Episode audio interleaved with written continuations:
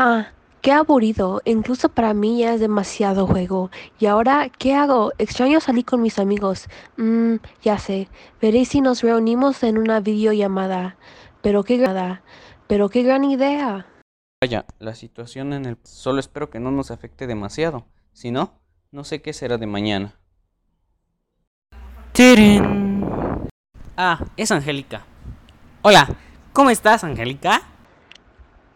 Hola, Esri. Bien en lo que cabe. Estaba súper aburridísima y se me ocurrió saber de ustedes. Ah, así que te tienes que aburrir para acordarte de nosotros, ¿eh? No, sabes que no quise decir eso. Ja, solo bromeaba. Por cierto, ¿por qué no contestará Ilian? No lo sé, a lo mejor no ha checado la invitación. Ya se conectará, estoy segura. ¿Y qué hacías? Sí, seguramente. Pues estaba viendo las noticias. ¿En serio? Ni siquiera de vacaciones dejas que tu cerebro tome un respiro. Oye, estoy poniendo en práctica mis asombrosas habilidades de investigación, solo siendo un poquito indagador. Al menos yo me estoy instruyendo e informando sobre lo que pasa en el país. ¿Acaso no te preocupa? Bueno, sí, supongo que, bueno, sí, supongo que un poco. El otro día leí en el periódico de la economía en el país. ¿Qué crees que nos pase? Digo, nunca había pasado, nunca había sucedido. Claro que ha pasado. ¿No prestas atención en clases? Ay, Angélica. Tirín. Hola chicos, lamento responder hasta ahora. Es que realizaba la mayéutica que dejaron de trabajo escolar en historia. Debo empezar a equilibrar mis horarios. Ah, hola Ilian, no te preocupes, te entendemos. ¿En serio? ¿Había tarea? Es que a mí no me lo compartió el profesor. Ay, no, Angélica, el profe la compartió por Classroom para todos. Deberías enfocarte más como estudiante, como lo marcan nuestros propósitos en la asignatura y de la unidad. Es que me distraje, pero podría obtener los trabajos después con algún compañero que me los pase. No, eso va en contra de la normativa general. Debes ser íntegra con tus trabajos. Y además, así no pones en práctica tus habilidades de autogestión. Bueno, bueno, gracias. Me hiciste darme cuenta que me falta mucho trabajo, me falta mucho trabajo por hacer. Pero ha- hablemos de, de qué han estado haciendo durante este tiempo. algunas noticias que he leído, que la situación se está complicando debido a que es internacional. Si le comentan a sus papás, les explicarán que hace unos años hubo una pandemia muy similar, la de la influenza, pero en ella solo hubo contingencia una semana. Sin embargo, ahora ya llevamos dos semanas y la continuidad de esta situación se puede ir alargando más y más. Todo porque es internacional. Sí, las cosas que pasan a nivel internacionalmente también nos afectan. Es como cuando buscabas su modernización, ¿recuerdan? Tú expusiste de eso, Angélica. Creo que sí, un poco. Después de la Revolución Mexicana, la Revolución Mexicana, México estaba buscando esto con referencia al mundo y darse más importancia en la economía, por debido a malas inversiones del gobierno y la, Segunda Guerra Mundial que afectó, afectó el cambio, el comercio en todo el mundo, tal como se esperaba. Por eso el país buscó industrializarse. Quiso cambiar el modelo de sus importaciones y producir los suyos propios, ya que al comprar por fuera causaban muchos gastos, más que realizarlos dentro del mismo país. Así se llevó a cabo el Plan de Desarrollo Estabilizador, con la perspectiva de impulsar la economía del país mediante la sustitución de productos extranjeros por productos hechos por la industria, para que así convertir el eje de la economía a la industria en vez de una economía de agricultura. Pero a pesar de ser muy exitoso, las consecuencias no lo fueron mucho, ya que se había logrado un crecimiento económico, pero no disminuía la pobre- pobreza y la desigualdad social en el país al aplicarlo. Sí, eso ha pasado mucho en nuestro país. El gobierno busca hacer cosas para mejorar, pero no salen como ellos piensan. Igual pasó con el desarrollo compartido. ¿Recuerdan ese tema?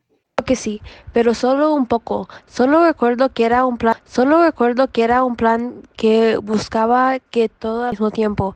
Solo de eso me acuerdo, pero que tenía cosas que se contradecían. Sí, el presidente Ortiz Mena buscó hacer que tanto campesinos como empresarios y el gobierno, mediante la inversión de las empresas en los campesinos, pudieran crecer. para alcanzar una estabilidad económica que no se tenían desde el milagro mexicano. Pero no se realizaron los procesos de manera correcta y hubo cierta mejoría, pero no duró mucho. No menciones el milagro mexicano, por favor. Eso, con el famoso boom petrolero, son etapas de nuestro país que me dan mucho coraje. ¿Y eso? ¿Por qué? Creo a qué se refiere. Son etapas de nuestro país en las que fuimos fuertes económicamente hablando. Crecimos muy rápido. El dólar llegó a costar por debajo de los 10 pesos en el milagro mexicano. Y en el boom petrolero pudimos ser una potencia como lo son Estados Unidos o China. Pero no, nuestro país abusó de estos sucesos para generar propaganda de que hacían bien las cosas aunque todo fue más casualidad que otra cosa. En lugar de aprovechar todos los recursos que tenía el país para hacer crecer la economía más y más, pero la corrupción ganó, como lo hace regularmente en nuestro país, y no pudimos aprovechar estas oportunidades para resaltar a nivel mundial. Viste que haya pasado eso. En el milagro nuestra economía creció muy rápido, pero no supimos administrar todo lo que teníamos y lo perdimos.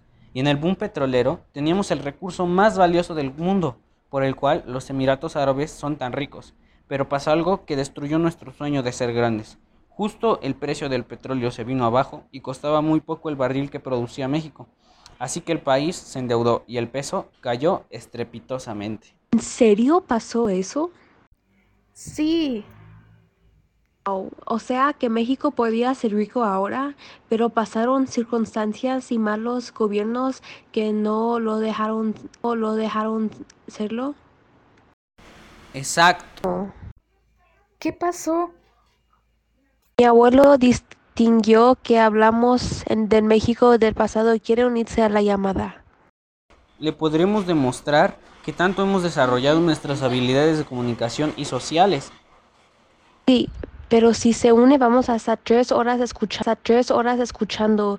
Muchachitos tienen suerte de, de vivir actualmente donde su gobierno es populista y militarista como lo fue en mis tiempos. No nos dejaban expresar y los votos expresar y los votos eran solo una fachada de una así por horas hasta que se duerme jajajaja. Ja, ja, ja. Ok. Entonces, la sugerencia es que aquí acabemos la llamada. Bueno, igual hemos aprendido juntos y de manera cooperativa. Eso sí. Bueno, yo ya me voy porque aún hay que hacer el resumen del propósito general de la materia del profe Quique. Y es cierto, nuestro profe favorito, esa tarea, esa tarea sí la hago. Bye. Bye, Ilian, cuídate mucho y no salgas. Sí, Angélica.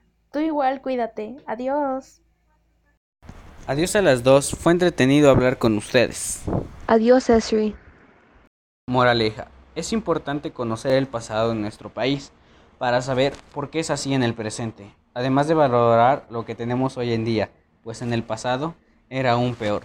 Tratar de buscar mejoras para la sociedad y aprovechar estos momentos que estamos pasando para conocer más acerca de este hermoso país llamado México.